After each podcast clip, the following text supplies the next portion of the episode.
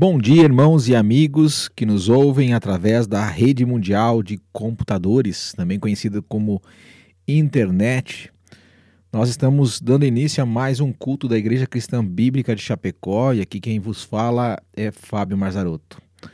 Eu espero que vocês estejam bem e que o Senhor esteja realmente conduzindo as vossas vidas, que vocês possam tirar proveitos do estudo que iremos fazer hoje. No, nos cultos passados, nos estudos passados, eu concluí o estudo de seitas e heresias que vocês podem encontrar no Spotify da West Cristã lá. Então, tem as principais seitas e heresias que nós vimos e eu estou preparando para mais para frente ter um bônus aí. O pessoal está me pedindo para falar sobre o liberalismo teológico. Então eu estou estudando e preparando isso. Mas enquanto estou preparando isso, eu quero começar uma nova série na carta de Paulo aos Colossenses. Né? Também você pode encontrar como epístola. Epístola e carta é a mesma coisa. Antes de darmos início a este estudo, a esta série, eu quero pedir que, por favor, se você puder, é claro, uh, curvar sua cabeça e orar comigo. Vamos orar ao Senhor. Pai amado, nós nos colocamos na tua presença e pedimos a tua direção neste momento. Queremos estudar a tua palavra. Que o Senhor realmente nos conduza, ó Pai. Que o Senhor realmente use a tua palavra para nos confrontar, para nos transformar, para realmente fazer aquilo que o Senhor deseja nas nossas vidas. Que tudo que seja dito aqui, que tudo que saia da minha boca, Senhor, seja para a tua honra e tua glória. Sei que sou um pecador e careço, sim, do Senhor, da tua graça, da tua misericórdia, ó Pai por favor, fale através de mim, primeiramente para o meu próprio crescimento e depois para o crescimento daqueles que estão me ouvindo através da Oeste Cristã, Senhor. Então, eu te peço isso, ó Pai, no nome de Jesus. Amém. Muito bem, como eu disse, vamos começar uma série de estudos na carta ou na epístola aos Colossenses, ok? E né? Hoje nós vamos começar com a introdução sobre Colossenses. Né? Então, o nome, como vocês sabem, né, Colossense deve à cidade de Colossos, aonde esta igreja estava e para onde essa carta foi dirigida pelo apóstolo Paulo, ok? Lá em Colossenses, né, no capítulo 4, no verso 16, diz que esta carta também deveria ser lida para quem? Olha lá, vamos abrir lá. Já que já estamos falando de Colossenses, já pega, já abre lá no livro de Colossenses na sua Bíblia, se você puder aí, no seu celular, né, no seu smartphone, no, a sua Bíblia de papel. Eu gosto muito de usar a Bíblia de papel, mas também gosto de usar a Bíblia no computador, gosto de usar a Bíblia no celular. Enfim, é a palavra de Deus e deve ser usada da melhor forma possível e de todas as formas que nós temos para utilizá-la como um instrumento, como uma ferramenta para nosso crescimento e a nossa edificação. Se você já abriu lá em Colossenses, abra no capítulo 4, no verso 16 comigo, eu vou ler o capítulo 4, verso 16 de Colossenses, diz assim, ó: E uma vez lida esta epístola perante vós, providenciais porque seja também lida na igreja dos Laodicenses. E a dos Laodice... de Laodiceia, lede-a igualmente perante vós. Uh, aqui fica bem claro para nós que depois de ela ter sido lida em Colossos, deveria ser lida em Laodiceia e a de Laodiceia lida também em Colossos. Só que você não vai encontrar a carta de Laodiceia na Bíblia, ok? Não sei por que motivo, mas Deus não quis que esta carta estivesse então na palavra de Deus e ela não, não faz parte do cânon das Sagradas Escrituras. E agora nós vamos uh, saber, né, por que, que essa carta é escrita, como aplicá-la às nossas vidas. E algo que fica bem claro aqui, amigo ouvinte, é o que vai se passar aqui, né, nessa carta aqui. Primeiramente, deixa eu me falar, falar algo. O autor, ele já é identificado no começo. É Paulo, né, o apóstolo, o apóstolo que foi derrubado do cavalo, Cristo apareceu para ele na estrada de Damasco e chamou ele ao apostolado para levar adiante a palavra de Deus e que realmente foi de forma extraordinariamente usado de forma grande por Deus. Tanto é que boa parte do Novo Testamento é escrito pelo apóstolo Paulo. E aqui, né, o, o né, Paulo é identificado como o autor, certo?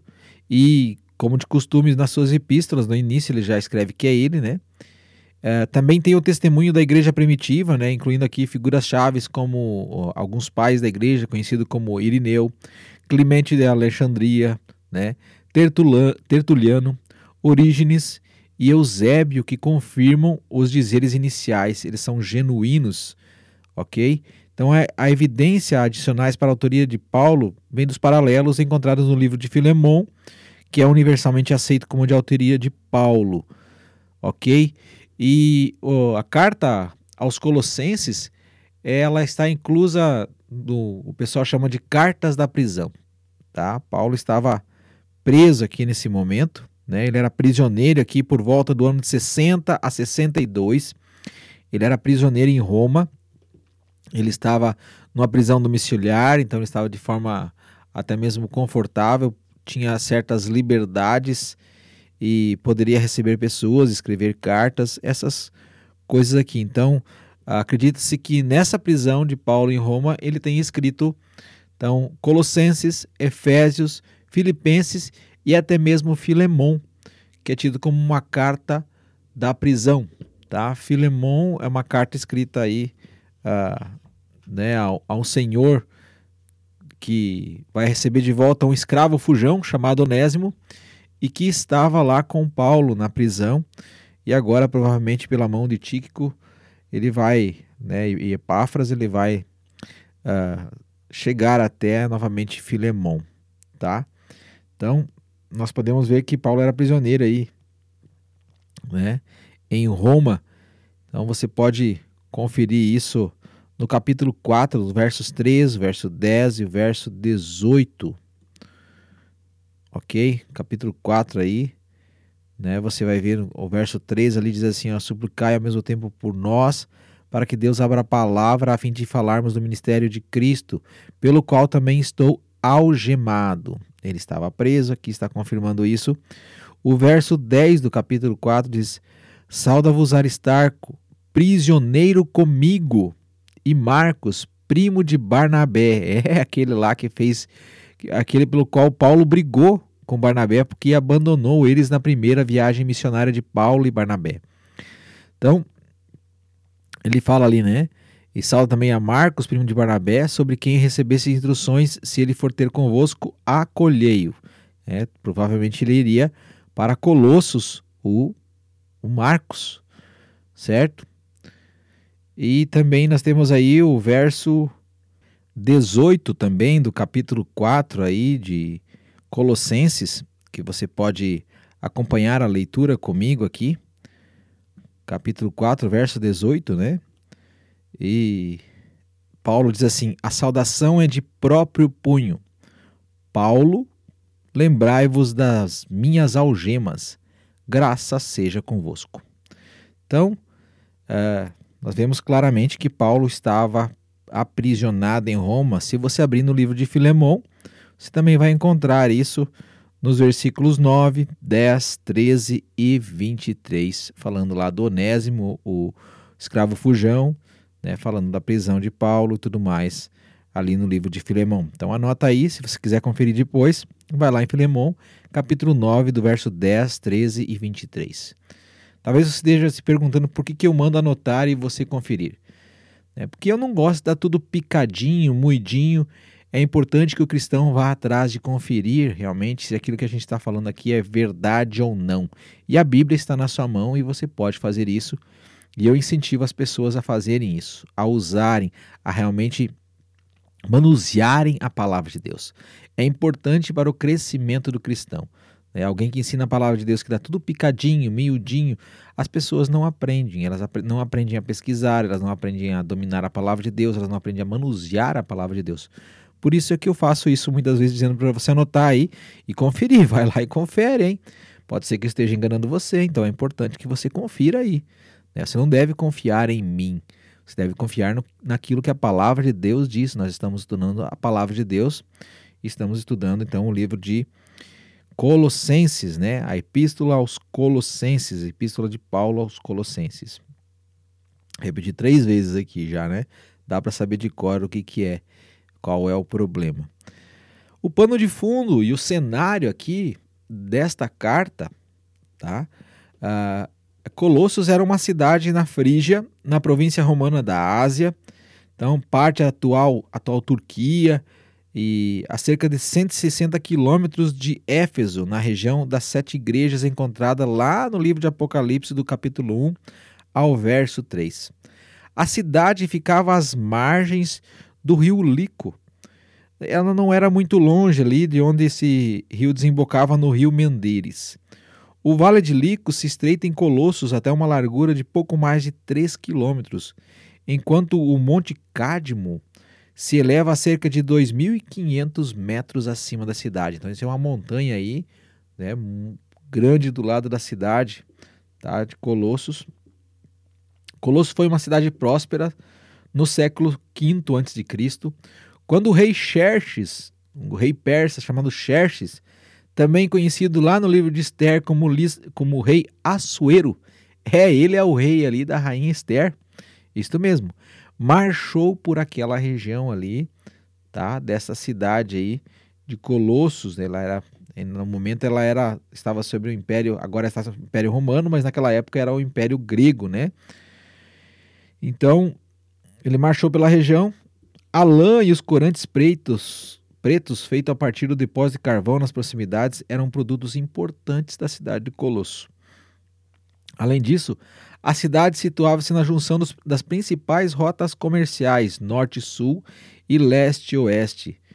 Né? Só que nos dias de Paulo, no entanto, a estrada principal havia sido redirecionada pelos romanos através da cidade vizinha de Laodiceia, contornando Colossos, o que levou ao declínio comercial, ao declínio financeiro da cidade. Né? Enquanto as cidades vizinhas de Laodiceia e Hierápolis ascendiam em importância. Tá? Embora a população de Colossos fosse composta principalmente por gentios, havia ali um grande assentamento de judeus, né? havia sinagoga ali, tá? que data da, dos dias de Antíoco, o Grande, né? que viveu 223 a 187 a.C., é um grego. E a população mista de judeus e gentios de Colossos manifestava-se tanto na composição da igreja como na heresia que continha elementos do legalismo judaico e do misticismo pagão. É por causa disso que a carta é escrita, tá? Então, a, a igreja em Colossos começou durante o ministério de três anos de Paulo em Éfeso. Não foi Paulo que fundou essa igreja. Ele está escrevendo essa igreja, ele orava por essa igreja, ele se importava com essa igreja, mas não foi ele que fundou essa igreja. Paulo nunca esteve em Colossos. Se você abrir ali no capítulo 2 de Colossos, de Colossenses, perdão, no capítulo 2 de Colossenses, no verso 1, diz ali que né, ele fala assim, olha, uh, Gostaria, pois, que soubesseis quão grande luta venho mantendo por vós, pelos laudicenses e, por quantos não me viram face a face. Então, essa igreja nunca viu Paulo, eles só ouviram falar do apóstolo Paulo. Tá? É provável que Epáfras, numa visita a Éfaso, uh, ele tenha ouvido Paulo pregar e se convertido. Ele foi salvo durante essa visita e depois ele retornou a Colossos e começou a igreja ali em Colossos, né? quando ele voltou de viagem. Né? E aí, vários anos depois da fundação da igreja, em Colossos, uma perigosa heresia surgiu para ameaçar essa igreja. É, essa heresia não é identificada aqui com nenhum sistema histórico em particular. Os seus ensinos continham elementos do que mais tarde viria a se tornar conhecido como gnosticismo, ou seja, o ensinamento de que Deus é bom, mas a matéria é má. E que Jesus Cristo era apenas uma série de emanações vindas de Deus, sendo menor que Deus. Tá? Uma crença que os levou a negar a sua verdadeira humanidade e que um conhecimento superior e secreto acima das Escrituras era necessário para a iluminação e a salvação da pessoa. Né? Isso aí é o gnosticismo. A heresia de Colossos também abraçou aspectos do, do legalismo judaico, como por exemplo a necessidade da circuncisão, né, que a gente vê isso também, o legalismo na carta de Gálatas, você vai, pode, pode ver isso na carta de Gálatas. E como, por exemplo, a necessidade de circuncisão, como já falei aqui, né? A observância dos rituais cerimoniais da lei do Antigo Testamento, como as leis dietéticas e, e as, os festivais e os sábados, né? Quando eu falo dietéticas, o que eles podiam ou não podiam comer. E um ascetismo rígido, tá? Também era adepta da adoção de anjos e da busca por experiências místicas. Epáfras que foi o fundador da igreja, estava tão preocupado com essa heresia que ele fez a longa jornada de Colossos a Roma. Isso mesmo, ele saiu de Colossos a Roma por causa dessas heresias que estavam entrando aí para buscar conselho, ajuda, apoio de Paulo para combatê-las. Né, nós vemos isso no capítulo 4, no verso 12 e 13, né, onde Paulo era prisioneiro lá em Roma. Nós vamos ver ali os versos 12 e 13 da carta, Paulo diz assim, ó: Saúda-vos Epáfras, capítulo 4 de Colossos, né? Saúda-vos Epáfras, que é dentre vós servo de Cristo, o qual se, se esforça sobremaneira continuamente por vós nas orações, para que vos conserveis perfeitos e plenamente convictos em toda a vontade de Deus. Certo? Então, e dele dou testemunho de que muito se preocupa por vós, pelos de Laodiceia e pelos de Hierápolis. Ok? Então fica claro para nós aqui, foi Afras que foi até Paulo expondo o problema e Paulo escreve essa carta aqui para tentar corrigir esse problema, para tentar ajudar o povo a, realmente deixar essas heresias de lado, ok? Como eu disse aí, uma carta escrita na prisão, 60 a 62 depois de Cristo, tá? Conhecido como epístolas, epístola da prisão, né? juntamente com Efésios, Filipenses e Filemão. Ela pode ter sido escrita quase que ao mesmo tempo que a carta de Efésios, enviada junto com essa epístola, né? e a de Filemão, por Tíquico, como nós vemos lá em Efésios capítulo 6, verso 21 e verso 22, né? ou ali em Colossenses também, no capítulo 4, que nós já estamos ali, 4, versos 7 e 8, que diz ali, ó: Quanto à minha situação, Tíquico, irmão amado e fiel ministro, e conservo do Senhor de tudo vos informará. Então essa carta é enviada por Tíquico, tá? Eu vos envio com expresso propósito de vos dar conhecimento da nossa situação e de alentar o vosso coração Olha o 9. Em sua companhia vos envio Onésimo, o fiel e amado irmão, que é do vosso meio. Eles os farão saber tudo o que por aqui ocorre. Então, junto com essa carta que prova provavelmente foi a carta de Éfeso, foi a carta de Colossenses, cartas da prisão, né? E a carta a Filemon, que é para receber de volta esse Onésimo aqui, um irmão, né, que era um escravo fujão, se converteu, se arrependeu e agora está voltando para o seu senhor de quem ele havia fugido. E Paulo escreve então uma carta aí para que o, o Filemon aceite Onésimo de volta e não o mate, né? E não o castigue e o perdoe, porque agora ele também é irmão em Cristo. Vale a pena você ler essa cartinha aí. A Filemon demonstra realmente uh, o perdão de Deus.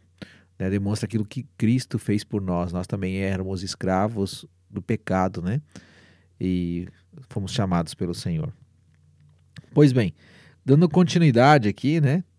Uh, nós vemos aí toda essa, essa situação aí, né, de Paulo.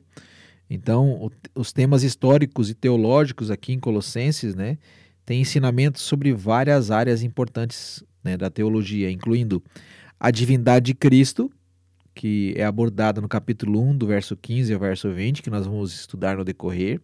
Também no capítulo 2, no verso 2 ao 10.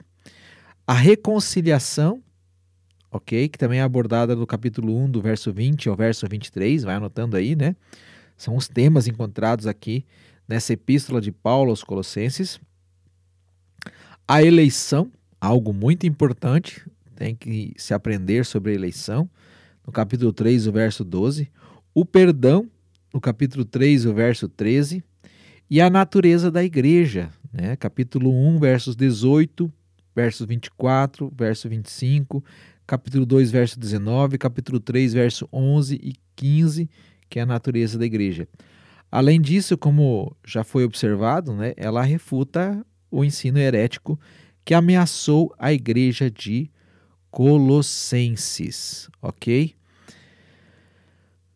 Então, eu vou citar aqui quatro problemas desta igreja aqui que também aflige hoje a igreja brasileira. Por isso que foi escrita essa carta aí, mas também aflige a nossa, a igreja brasileira, tá?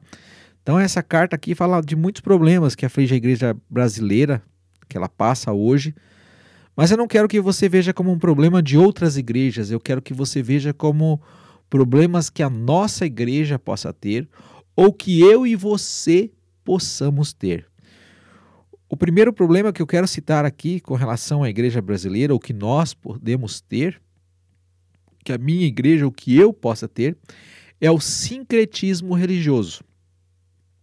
Evangélicos, né, com práticas de cultos afro-brasileiros, a gente vê por aí nos cultos, conceitos e, e rituais judaicos durante o culto, meditação, palavra tem poder, legalismos, encontros poderosos, tudo isso misturado, né? Tudo isso está misturado hoje na igreja cristã evangélica brasileira.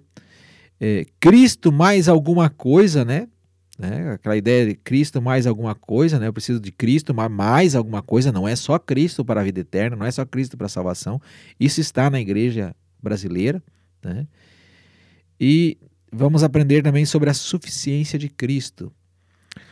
O, o segundo problema aqui que, eu, que a gente vê aqui na carta de Colossenses aqui e também a gente vê na igreja brasileira que existem diversos Cristos, né? Nós temos o, o temos Cristo para todos os gostos. É como se você fosse no mercado e lá tem uma variedade enorme do mesmo produto com diferentes sabores para diferentes gostos, e é isso que tem se tornado a igreja cristã brasileira, a igreja evangélica, tá? Então, Uh, ali cada um cria um, um, ou melhor, hoje também aqui no Brasil, né?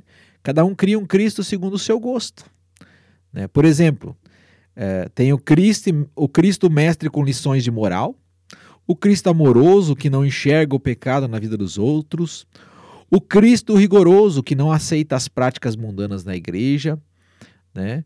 o, o Cristo da justiça social que deixa a igreja e se mete nas favelas e bairros pobres para fazer uma revolução, certo? O, o Cristo, né, que, que agora tem o Cristo dos homossexuais, né, que não é o Cristo da Bíblia. Todos esses Cristos não são Cristo da Bíblia, né? Embora haja verdade em cada uma dessas imagens de Cristo, todas elas são falsas, porque elas são parciais, elas só mostram uma faceta, elas não mostram o todo de quem realmente Cristo é, né? Então, elas apenas destacam o Cristo que melhor agrada a cada uma dessas igrejas ou a cada uma dessas pessoas ou a você que está me ouvindo, tá? O terceiro problema é o pragmatismo espiritual. Né? Ele é disfarçado de bom, ele parece bom. Quer ver um exemplo? Por, exemplo, por exemplo, assim, ó, fazer coisas para que a igreja dê certo, ok? ou um método para superar um problema pessoal, um método para fazer a igreja crescer, é, para aumentar o número de pessoas na igreja, o homem fazendo e não Deus, né? É por uma razão justa, até que é, né? É por uma razão justa, porém ela não é bíblica e não é do jeito de Deus. Permaneçam no evangelho que vocês aprenderam. Isso é importante. Né? Não importa o número de crentes que há na igreja. Não importa o número de pessoas que irão se converter, nós devemos ser fiéis e permanecer no Evangelho. O Evangelho é simples, certo? O quarto problema que também havia na igreja de Colossos e há na igreja brasileira, se bem que a igreja brasileira tem mais problemas que a igreja de Colossos, do meu ponto de vista, é o mundanismo nos relacionamentos. Eu vou, vou ser genérico aqui, né? Uh, há namoros que são longos demais, casais que optaram por não ter filhos ou ter um só por causa do dinheiro, esposas que não são submissas, pois não admiram seus maridos, pais que não dão limites aos filhos, pais que são severos demais em corrigir os filhos e os perdem para a rebeldia, filhos que não respeitam os pais, funcionários que só fazem o estritamente necessário e querem ter um bom salário, ou patrões que maltratam seus empregados. O que nós vamos ver em Colossenses vai parecer super espiritual, porque nós estamos tão mal espiritualmente como igreja nesse país. Os colossenses vão ser muito mais espirituais que nós, se pararmos para olhar e se formos sinceros com o nosso coração do evangelicalismo que tem se deteriorado no Brasil. Pois bem, ainda restam alguns minutos aqui que eu posso utilizar no estudo. E vamos começar então, a gente está concluindo a introdução, né? Mas vamos começar a dar continuidade à introdução aqui, pelo menos com os versos 1 e 2 de Colossenses. Então, se você está com a sua Bíblia aberta aí, né, não tem muito como fugir. Colossenses, capítulo 1, verso 1 e 2, diz assim: Paulo, apóstolo de Cristo Jesus, por vontade de Deus, e o irmão Timóteo, aos santos e fiéis irmãos em Cristo que se encontram em Colossos. Graça e paz a vós outros da parte de Deus, nosso Pai. Até aqui, né? E vamos segurar nesses dois primeiros versículos. Né? Então, a primeira coisa que aparece aqui, né? Paulo. Quem era, o quem é Paulo? Paulo era da tribo de Benjamim, como nós vemos lá em Filipenses capítulo 3, no verso 5. Assim como seu homônimo, né, o primeiro rei de Israel, Saulo era o nome hebraico de Paulo, tá? Então, Paulo era o nome em grego, mas em hebraico era Saulo. Paulo nasceu aproximadamente na mesma época em que Cristo nasceu. Nós vemos isso lá em Atos 9, 11. Em Tarso, uma cidade importante, né, que nós encontramos descrita ali em Atos, capítulo 21, verso 39. Ele era Paulo de Tarso, conhecido como Paulo de Tarso, por causa da cidade, né? Na província romana da Cilícia, localizada na Ásia Menor, atualmente também Turquia, onde estava aí também a cidade de Colossos, que nós estamos estudando na Epístola de Colossos, né, que nós iremos estudar essa epístola e começamos a estudar hoje. Ele passou boa parte da sua infância, sabe aonde? Em Jerusalém, estudando com o famoso rabino Gamaliel. Isto mesmo, que está lá em Atos capítulo 22, verso 3, né? Diz que ele era discípulo de Gamaliel. Assim como seu pai, Paulo também era um fariseu, também descrito lá em Atos capítulo 23, o verso 6, né? Ele era membro de um grupo religioso judaico mais rígido. Filipenses 3, 5, ele deixa isso bem claro, né? Ele foi miraculosamente convertido no caminho para Damasco, 33 a 34 depois de Cristo, quando ia prender cristãos naquela cidade. Paulo logo começou a proclamar a mensagem do evangelho logo depois da conversão dele. É, após quase sair de Damasco sem vida, ele passou três anos na região dominada pelos Nebateus na Arábia, a sudeste do Mar Morto. Nesse período, ele recebeu grande parte da doutrina como uma revelação direta de Deus, de Cristo, Gálatas capítulo 1, verso 11 e 12, ele deixa isso bem claro. Paulo foi responsável pela propagação do cristianismo no Império Romano mais do que qualquer outra pessoa. Ele fez três viagens missionárias por grande parte do mundo mediterrâneo, pregando incansavelmente o evangelho que havia tentado destruir como ele mesmo diz lá em Atos 26, 9. Após retornar a Jerusalém, trazendo uma oferta para os necessitados daquela igreja, ele foi falsamente acusado por alguns judeus, lá em Atos 21, 27 e 29, brutalmente espancado por uma multidão raivosa, também descrito em Atos capítulo 21, 30 ao 31, e preso pelos, pelos romanos.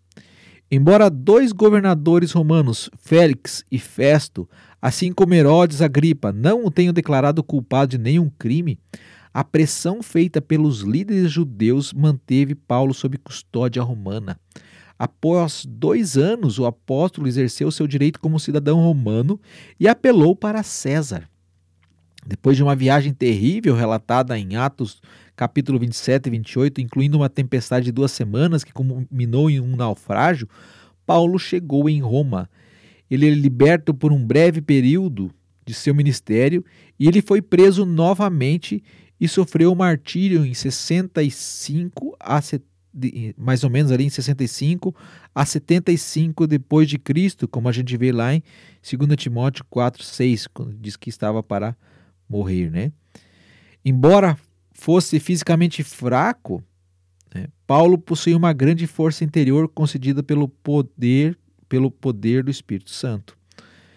A graça de Deus se provou suficiente para prover cada uma das suas necessidades, capacitando esse nobre servo de Deus a encerrar sua corrida espiritual com sucesso, como ele diz também em 2 Timóteo 4, 7. Com relação à graça suprir tudo, você encontra em 2 Coríntios 12, 9 e 10. Paulo escreveu a carta aos Romanos, 1 e 2 Coríntios, Gálatas, Efésios, Filipenses, Colossenses, 1 e 2 Tessalonicenses, 1 e 2 Timóteo, Tito, Filemon. Todas estas cartas foram escritas pelo apóstolo Paulo. São ao todo 13 livros ou 13 cartas do Novo Testamento que contém 27 livros, ok? Então, este homem escreveu quase metade do Novo, do Novo Testamento, sem contar que ele foi um grande influenciador que levou outros escritores a escrever, como de certa forma é o Marcos ali. Nós sabemos também que ele foi influenciado o Evangelho de Marcos muito mais pelo, pelo próprio apóstolo Pedro. Mas uh, Lucas, que uh, fazia parte da equipe missionária de Paulo, que escreveu o Evangelho de Lucas e Atos dos Apóstolos. Então esse homem tem uma colaboração assim imensa, enorme. Deus realmente usou ele de uma forma grandiosa e ele era um homem preparado, ele era um homem capacitado, ele era fariseu. Ele tinha estudado a palavra de Deus. Claro que ele tinha aprendido muita coisa errada, mas Deus não jogou tudo fora não daquilo que ele aprendeu. Então, foi usado aí grandemente pelo conhecimento, Deus usou ele, né? Por isso a importância de estudarmos e nos prepararmos para sermos usados por Deus. Porque se nós não estudamos a palavra de Deus, o que é que o Espírito Santo vai usar em nós? Deus capacita, né, os escolhidos, verdade. Mas os escolhidos também têm que procurar capacitar-se, estudar a palavra de Deus. E aí nós vemos Paulo, né? O primeiro nome que aparece aí na epístola aos Colossenses, o apóstolo, né? Ele aqui depois juntamente com Timóteo, né? É, colaborador né, de Paulo e seu verdadeiro filho na fé. É, Timóteo poderia estar sempre com o apóstolo, pois embora Paulo fosse um prisioneiro, ele tinha aposentos pessoais nessa época que ele escreveu a carta aqui, certo? Então, fica bem claro para nós aí uh, Paulo, apóstolo de Cristo. Ele está defendendo também o seu apostolado. Por isso que ele diz Paulo, apóstolo de Cristo. Uh, o verso 2, ele fala ali, aos santos. Então, os santos aqui são aqueles que foram separados do pecado e separados para uso exclusivo de Deus. Ou seja, que santo ele está falando aqui? Os crentes que moravam na cidade de Colossos, ok? Os santos e fiéis irmãos. É uma palavra muito usada no Novo Testamento, exclusivamente com referência aos crentes, fiéis. Se você encontrar a palavra fiéis, santos e fiéis, é com relação aos crentes, né? Então, ele fala aí aos santos e fiéis que se encontram em Colossos, como nós já vimos, uma das três cidades do vale do rio Lico, região da Frígia, na província romana da Ásia, né, parte atual da Turquia, a cerca de 160 quilômetros a leste de Éfeso. Né? E ele continua: graça e paz. Né? Essa é uma saudação de Paulo em todas as três epístolas que ele escreveu, certo? Todas as, as epístolas que ele escreveu, ele escreve graça e paz. Né? A vós outros da parte de Deus, né? O nosso Pai. Então ele reconhece que era filho de Deus por meio de Cristo. Assim se conclui a saudação de Paulo no começo da carta, e a partir do verso 3 ao verso 8 nós vemos a gratidão de Paulo. Vamos tentar ver alguns versículos aí, vamos tentar ler eles, né? Se a gente não conseguir terminar hoje, a gente retoma na semana que vem, mas vamos dar continuidade então. Verso 3. Olha o que fala o verso 3 aí da carta aos Colossenses. Damos sempre graças a Deus, Pai de nosso Senhor Jesus Cristo, quando oramos por vós. Verso 4: Desde que ouvimos da vossa fé em Cristo Jesus e do amor que tendes para com todos os santos. Vamos até o, o verso 6, né? Por causa da esperança que vos está preservada nos céus, da qual antes ouvistes pela palavra da verdade do Evangelho, que chegou até vós, como também em todo o mundo está produzindo fruto e crescendo Tal acontece entre vós desde o dia em que ouvistes e entendestes a graça de Deus na verdade. Então aqui Paulo faz uns destaques aqui, vamos ver alguns destaques aqui no verso 3, né? Deus, o Pai do nosso Senhor Jesus Cristo. Então aqui é uma designação que costumava ser usada para mostrar que Jesus era um um em natureza com Deus, tá? Então, Jesus também era Deus, era algo que incomodava aqui essa igreja aqui, estavam tendo dúvidas com relação à divindade de Cristo, né? Uh, como qualquer filho verdadeiro é com seu pai, né? Ele tinha uma unidade, né? Então foi uma afirmação dessa divindade de Cristo. O verso 4, né? Fala ali: a fé, fé que vocês têm em Cristo Jesus. Então, ele está falando aqui que da fé salvífica, né? daquela fé que realmente salvou eles, né? desde que ouvimos da vossa fé em Cristo Jesus. Então, se você se diz um cristão, você crê que Cristo morreu pelos seus pecados na cruz do Calvário. Que ele realmente se entregou lá para pagar pelos seus pecados, pelos meus pecados. Para quê? Para nos dar vida eterna, para nos dar vida com Cristo. Né? Em Efésios, quando Paulo também escreve essa carta, é, também escreveu na prisão, Paulo diz que nós estávamos mortos em nossos delitos e pecados. Por isso Cristo morreu, para nos dar vida, para juntamente com Ele, né? Para que possamos então uh, ter essa fé. Essa fé vem de Deus, né? Nós somos salvos pela graça por meio da fé. Então, a graça de Deus, ela também nos concede a fé necessária para acreditarmos em Cristo como Salvador. Porque fé comum todo mundo tem. Né? Essa é uma fé especial, é a fé salvífica, é aquela fé que deposita 100% da confiança naquilo que Cristo fez e nenhum por cento, nada por cento naquilo que eu posso fazer ou naquilo que você pode fazer, porque jamais será o suficiente para se salvar. É só o que Cristo fez que é suficiente para nos salvar. O que nós fazemos não serve para salvação. Pode ser fruto da salvação, né? Ou pode ser uma tentativa nossa de nos religarmos a Deus. Mas como um morto pode fazer algo que agrade a Deus, se nós estamos mortos em nossos delitos e pecados antes de crer em Cristo? Não há como. O que, que o morto faz? Nada. Além, é claro, de feder. Sim, o morto, depois de um certo tempo, começa a feder, catingar, cheirar mal.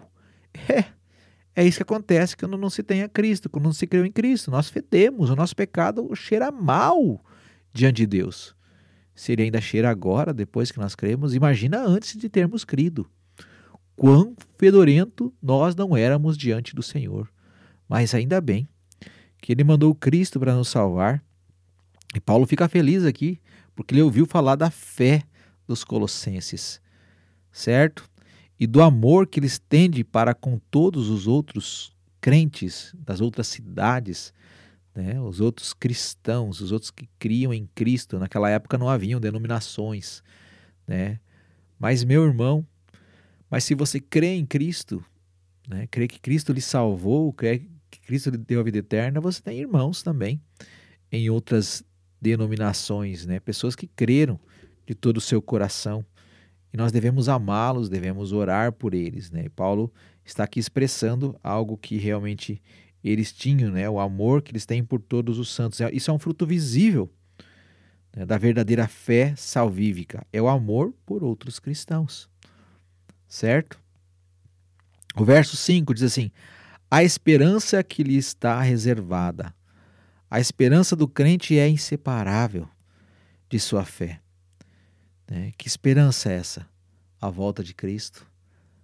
Né? Vivermos para sempre com Deus, longe do pecado, sem sofrermos a luta diária e constante que nos aflige a vida, que é o pecado, sem dor, sem doença, com o consolo e o conforto de Deus enxugando as nossas lágrimas né? Nós não nos esqueceremos, mas seremos confortados, consolados, estaremos com o Senhor para sempre e aprenderemos com Ele para sempre, porque Deus é infinito em conhecimento, em sabedoria. Temos muito, muito, muito que aprender com Deus. Muito mesmo por toda a eternidade. Ou você acha que vai ficar lá sem fazer nada? Né? Então, é uma esperança que nós temos de sermos uh, temos uma nova vida. Né? Nós já temos no partir do momento que nós cremos em Cristo, mas uh, temos de forma assim visível, literal, face a face, tá?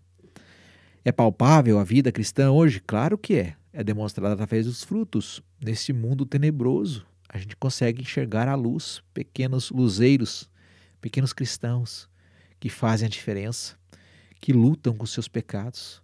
Não são perfeitos, mas que refletem, de certa forma, a luz daquele que é perfeito, que é Cristo.